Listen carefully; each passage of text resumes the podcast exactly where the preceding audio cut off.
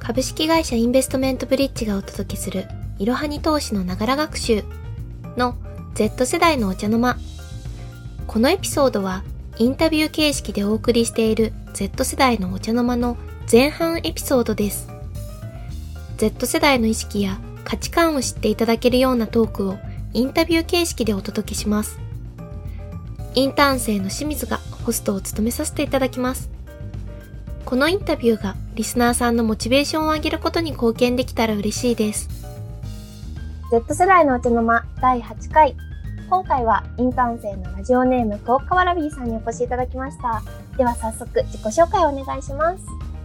はい、こんにちは。クオッカワラビーと申します。と今大学4年生で、大学では法律を専攻しています。趣味は美術館巡りです。インターンに参加した理由は、もともと投資に興味があって、働きながら投資を身につけられたらいいなと思い、入りました。今日はよろしくお願いします。よろしくお願いします。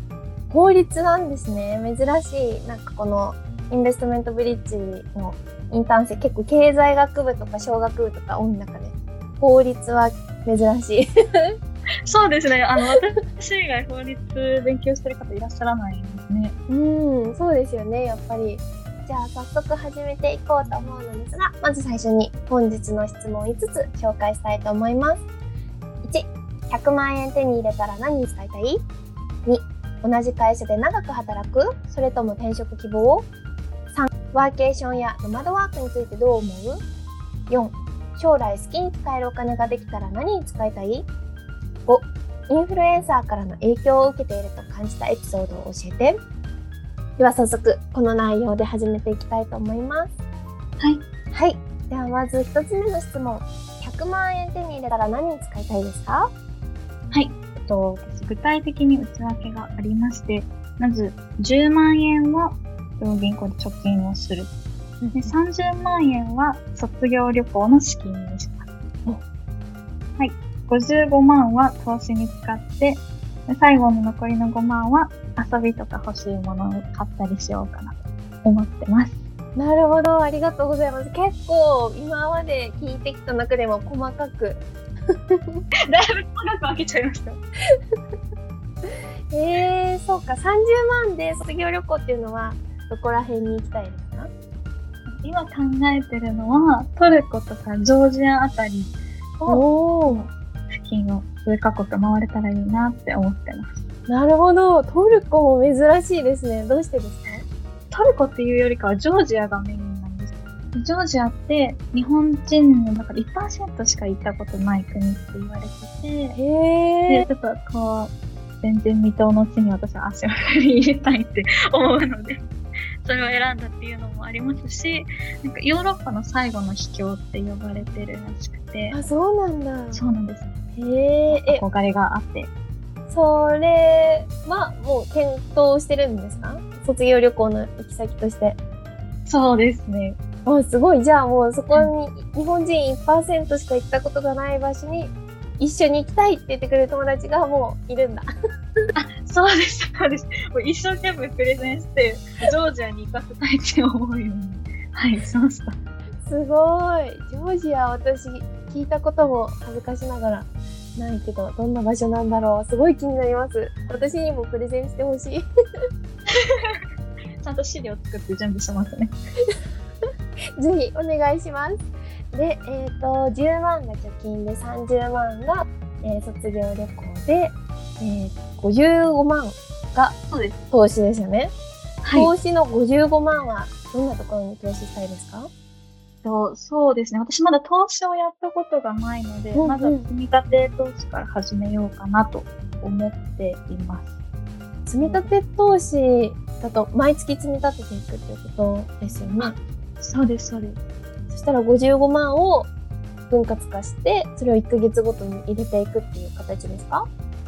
そうですね。大体8、7、8割方は投資選択とかに使いたくて、残りは個別株にチャレンジしたいっていうふうに考えてます。なるほど。ありがとうございます。個別株。その個別株を選ぶときにどんなことが決め手になりそうですか？そうですね。あの、今回 IB で働き始めてから、その企業イメージと実際の企業の価値に齟齬があるっていうのをすごい感じたので、IR 資料とかよく確認してから投資してみたいなって考えてます。なるほど。IR 資料ね。確かにインベストメントブリッジではあのイノハニ投資での発信もやってるけどメインは IR 資料の作成提供ですよね。はい。なるほどなるほど。分野としてはどのあたりが結構気になってたりしますか？業界私は、まあ、父の仕事の関係もあって、その半導体についてよく耳にすることが多いので、そうなんですねはい、調べてみたいなおおめっちゃトレンド。そうなんですよね。確かに半導体の記事も一時期結構イノハニ投資でも出てて、まあ、せっかくなんでリスナーの皆さん半導体の記事とあとは、まあ、投資に関する記事概要欄に載せておこうと思うので見てみてください。はい。で、えー残りの5万が何でしたっけ好きなものを買う。具体的にはどんなものが欲しいですか？特定でこれが欲しいっていうのはないんですけど、んうん。こう、出そうと思ったらたくさん出てくるんですよね。確かにそうですよね。でも5万円だと結構買えるものが限られてませんか？そうですね。いいところのご飯行くとか、ワイン飲むとか、そういう食に使っちゃうかもしれない。おー、なるほど。物を買うよりも、ちょっといい経験にお金を使うという感じですか？はい。なるほど。ちなみにあの、毎月の支出の中で一番多くを占めてるものとか、一番自分でその支払っていて価値を感じるものは何ですか？実際に一番支出を占めているのは交際費ですね。うーん。は友達と話したり遊びに行くことがすごい好きなので、どうしてもそこが一番占めてしまいますね。うーん。そうなんですね。じゃああんまりお洋服とか、えっ、と、靴とかは買わずに、結構そういう食事代とかに使うことが多いですか？はい、そうなんですよ。あんまりその食事にお金を使いすぎるのもどうかなと思ってて、でも先ほどおっしゃってたみたいに、その、経験に変えられるようなものにお金を使いたいなと思ってるので、ああまりこう、最近は食事にお金を使いすぎるのもなって問題に感じてます。そうなんですね。なんかやりたいこととか、最近やった中で、あの、印象に残ってる経験はありますか？最近はないんですけど、これからうんすることがあって、おパラグライダーに乗る予定なんですよ。すごい。パラグライダー。どうしてまた？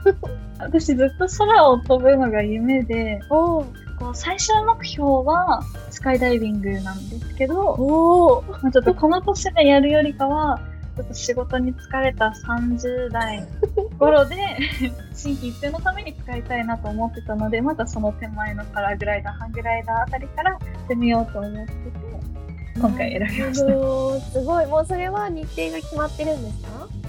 そうだったんですよ。何回かこう、風とか雨の影響で話が流れちゃってて、今月か来月あたりには絶対行きたいなと思ってなるほど。そっか。結構延期とかもあるんですね。そうなってくると天天候によってね。へえー、そっか。じゃあパラグライダーに行くのもなかなか運ですね。そうなんですよね。そうなんだ。すごいよ。今までも、今回8回目の Z 世代のお茶の間でいろんな話聞いてきたけど、パラグライダーか。初めてですね。もしかしたらアクティブなのかもしれないですね。確かに、今までここまでアクティブな話はなかったかもしれないです。ちょっとまたパラグライダーやったら、あの、Z 世代のお茶の間か、他の形でも、ポッドキャストで話したら、結構気になりますね。ありがとうございます。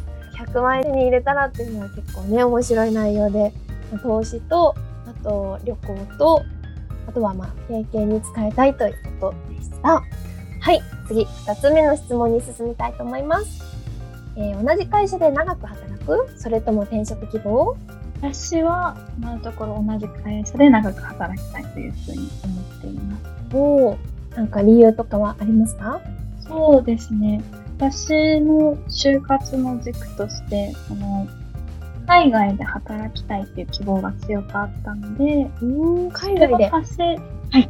今のところ、今の会社が自分が望んでいる業界の中ではベストだなと思っているので、転職は考えていません。なるほど。でも、あの、今の時点では働く就職先が決まっている状況なんですね。はい。おお、おめでとうございます。ありがとうございます。そうか、海外で、海外で働くの、日本の企業で海外支社、支部に行って働くっていう形ですか？そうです、そうです。おお、ちなみにどんなお仕事をしたいのかお伺いしてもいいですか？4月からコンサルティングファームで働くので、なるほど、それを海外でやるんですね。もうそうなんです、1ね。年目からいきなり海外に飛ばされる形ですか？可能性は、えー、すごーい。じゃあもう英語とかもペラペラですか？いや、まだまだ勉強途中なんですけど、そうなれたらいいなと思ってます。すごいな、そうか。なるほど。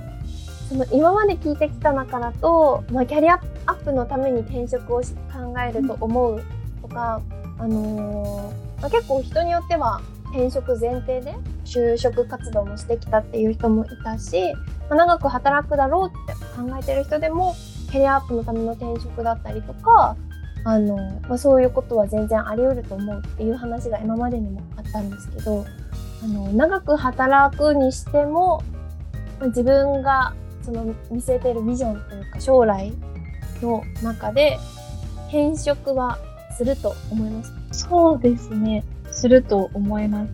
理由としては、今のところまだ会社で実際に働いてないので、理想が叶えられるというふうに思って、就職をするわけじゃないですか。はい実際は、例えば自分の頑張りが正当に評価されてなかったりとか、その先ほど言った理想が叶えられないっていう状況になった場合は、肯定的にもっと自分のやりがいを叶えられるような会社に転職はしたいなと思ってます。なるほどありがとうございますコンサルティングファームだと結構他にもあの転職先というか同じような会社が結構ありますよね多分はい、そうですね。うんうんあると思います。そうか。ちなみにその今回は就活で、えー、と就職先として決まったのは日本の企業ということだったんですけど海外の企業にそのまま海外で就職をするっていうことは考えてないんですか？そうですね。あの、考えてなかったです。うーん。理由としては、その私のバックグラウンドもあって、日本と海外をつなぐような仕事がやりたかったので、なるほど。そうなんですね。ありがとうございますそしたら、え3つ目の質問に移っていきたいと思います。これは今度は働き方ですね。さっきのは、えー転職希望かどうかだったんですけど今回は働き方についてどう思うか。ワーケーションとかノマドワークについてどう思いますか？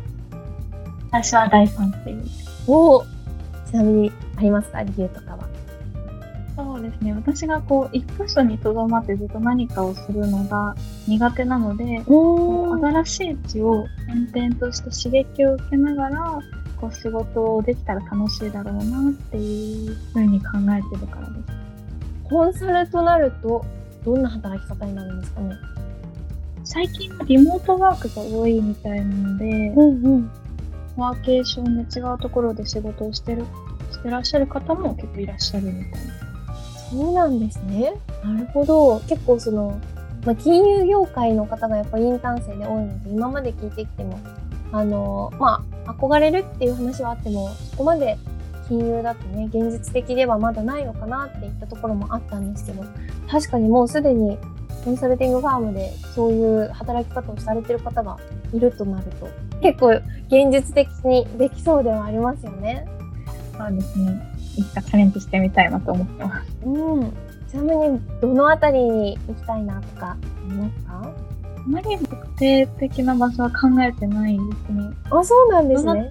はい。いろんなとこ転々としたいなと思ってるので、うんうん。考えられてないです。都会でも全然いいですか？それとも割とそのリゾート地だったり山の中に行きたいとか、なんか自然に囲まれたいとか、ここら辺はどうですか？それで言うと田舎の方が嬉しいですね。へえ、どうしてですか？マイナスイオンを感じながら仕事をできると、伸び伸びできそうじゃないですか。確かに確かに。結構激務なんですかね？そうですね、業界的にはうんうん。残業時間多いって言われてますね。そうなんですね。そしたらもうマイナスイオンバンバンに浴びながら。そうですね。確かに。そうだな。私も、なんかそういうところに行くと集中できるのか、私はあんまりわかんないんですけど、可能であれば、私の場合は海の近くとかに行きたいかな。結構憧れますね。むしろ海とか山の方が、うん。こう、誘惑されるものがないんじゃないですか？ああ、そうか。都会の方が誘惑が大きいですかそのイメージがあります。どんな誘惑がありますか？都会には。そうですね。まあ私食べることが大好きなので、すごく、その、徒歩5分圏内にコンビニがあるっていうのはもう誘惑の一つですね。なるほど。そしたらもう、あの、遠い遠い田舎に行ってもらえれば。